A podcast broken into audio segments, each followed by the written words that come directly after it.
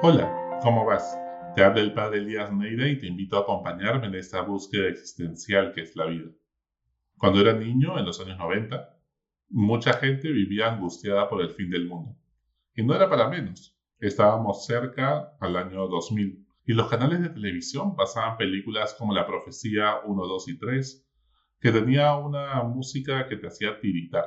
Luego pasaban El Exorcista, un clásico del terror, que hacía que no puedas bajar ninguna escalera sin temor.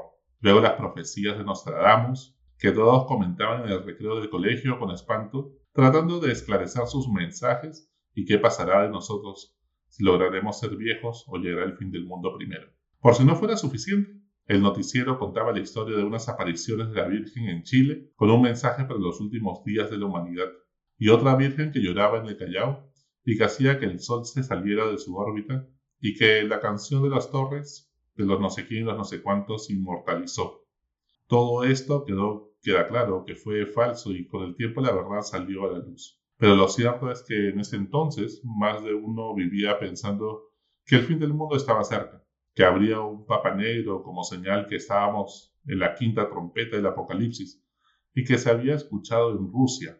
Habían varias personas muy religiosas en ese entonces que habían dedicado lo que quedaba de sus vidas para esclarecer el tercer secreto de Fátima, que seguro hablaría pues del final de la iglesia y del mundo. Y así crecimos. Pasó el año 2000, cuando nos comenzamos a tranquilizar con esas profecías. Ocurrió el tsunami en, en Asia el 2002, luego el calendario azteca que señalaba el 2012. Y claro, cuando no pasó mayor cosa, los falsos profetas que viven de profetizar calamidades y catástrofes, dijeron que se habían entendido mal las profecías y que no era el final sino el comienzo del fin. Otros se atrevieron a poner otra fecha arquetípica, el 2021. Luego dijeron que los días estaban mal contados y que por eso la pandemia fue el 2020, que realmente es el 2021. En fin, lo cierto es que el ser humano siempre tiene a la magia y a la superstición que es una forma muy rudimentaria de acercarse al misterio de lo sobrenatural, a la espiritualidad. No nos dejemos manipular por el miedo, por el, por el contrario, hagamos las cosas por amor. El único temor válido es temer alejarse de Dios que es amor y no vivir en paz con nuestra conciencia. En ese sentido es mejor entrar al cielo con temor que irse al infierno muy tranquilos. Entonces, ¿qué es el final de los tiempos? ¿Es lo mismo que el final del mundo? Pues no, no es lo mismo. El final de los tiempos es un tema netamente religioso que nos habla del momento en que Jesucristo vendrá por segunda vez e instaurará su reinado. Un reinado de paz, justicia y amor. Con ello la humanidad llegará a un nivel de espiritualidad y moral cualitativamente superior. No sabemos cuándo será esto, pero tenemos la esperanza firme de que esto sucederá y que con nuestras oraciones, perfeccionamiento personal y las acciones de amor que hacemos en este mundo, trabajamos en acercar ese día.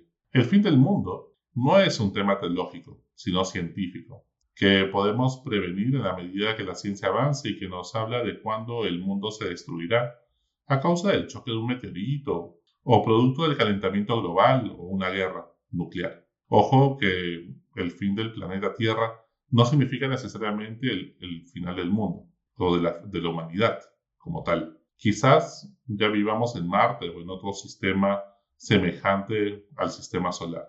Lo que no es cristiano es vivir con una visión catastrófica de la vida, creyendo que el mundo cada vez está peor moralmente y que eso es un signo del final de los tiempos. Cada vez tenemos más sensibilidad y empatía, por lo que nos indignamos ante la injusticia, la corrupción y los males de la sociedad cada vez somos más personas en el mundo, pero no significa que estemos peor que antes. No hay ningún dato o corroboración científica, estadística, que nos diga que estamos peor que antes, sino todo lo contrario. El Espíritu Santo sigue actuando y recapitulando todas las cosas en Cristo, no sin crisis y altibajos, pero estamos mejorando.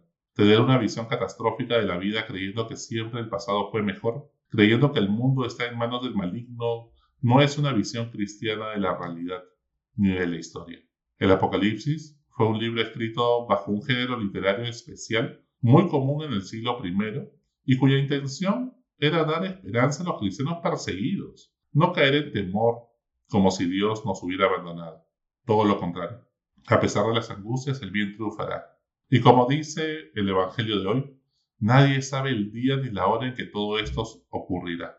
Cuando te digan una fecha, esa fecha ya descártala y agenda ese año, ese mes, un viaje increíble. No dejes que te quiten la esperanza de vivir, la esperanza en Dios y en la humanidad. Que Dios sigue creyendo en ti y en mí, a pesar de nuestras miserias. Dios sigue amando al hombre y tiene esperanza en él.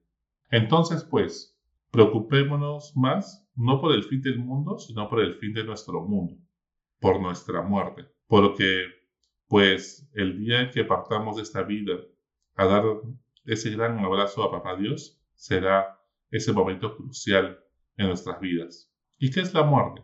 La muerte, pues, es la separación del cuerpo y del alma. El cuerpo, la corporalidad, nos da identidad y nos permite relacionarnos con los demás. El cuerpo nos une al espacio-tiempo. El alma, separada del cuerpo, trasciende el espacio y el tiempo. Cuando resucitemos, lo haremos en cuerpo y alma, con la misma identidad, pero con un cuerpo transfigurado, resucitado, como aparece también Jesús en los Evangelios. Un cuerpo que traspasa paredes, que trasciende el espacio y el tiempo. El mejor invento de la vida, pues, es la muerte, porque si esta vida no tuviera un final, tampoco tendría sentido, viviríamos sin sentido. Vivir con autenticidad es vivir cada día como si fuera el primero y el último. Vivir con intensidad, con pasión, pasión por la vida, pasión por Dios, por Jesús. Y es que nadie está realmente vivo a no ser que esté dispuesto a morir por un propósito que valga la pena. Y es que acaso no estamos muriendo desde que nacemos y vivimos un poquito la eternidad, ya aquí y ahora, cuando amamos de corazón, cuando amamos como Dios. La evaluación más importante al final de la vida será un examen práctico de moral. Y hay personas que toda su vida se han angustiado preparándose para ese examen. Han ido a misa todos los domingos y fiestas de guardar, incluso días de semana, muchas veces. Han rezado el rosario, han aprendido y siguen al pie de la letra la doctrina católica. Se saben al revés y al derecho la Biblia. Repasan constantemente una serie de preguntas del examen de conciencia y se han confesado con frecuencia saben todas las canciones del coro de la misa. Cualquier duda que han tenido, inmediatamente le han preguntado a un sacerdote amigo para que le sople. Conservan pues todos los souvenirs de las marchas por la vida y la visita del Papa Francisco, así como el ramo del Domingo de Ramos, el Señor de los Milagros y el pomito de agua de la Virgen de Lourdes, para rociar el examen. Han repasado pues las noticias y artículos de actualidad de todas las páginas web y redes sociales católicas e incluso no se pierden ni un podcast de estos domingos. Pero al final, el examen tiene una sola pregunta. ¿Cuánto has amado? ¿Las cosas que has hecho, las has hecho por amor? Porque lo único que te llevas al cielo es el amor que hayas derramado en cada acción que hayas hecho. ¿Qué puedes hacer esta semana para amar más y mejor? ¿Qué personas vienen a tu mente? ¿A quienes Dios te ha encomendado para que con amor te hagas cargo de ellos y los ayudes?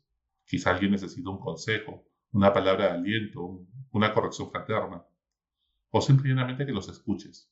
¿Qué acto de misericordia puedes hacer esa semana por alguien que lo necesite?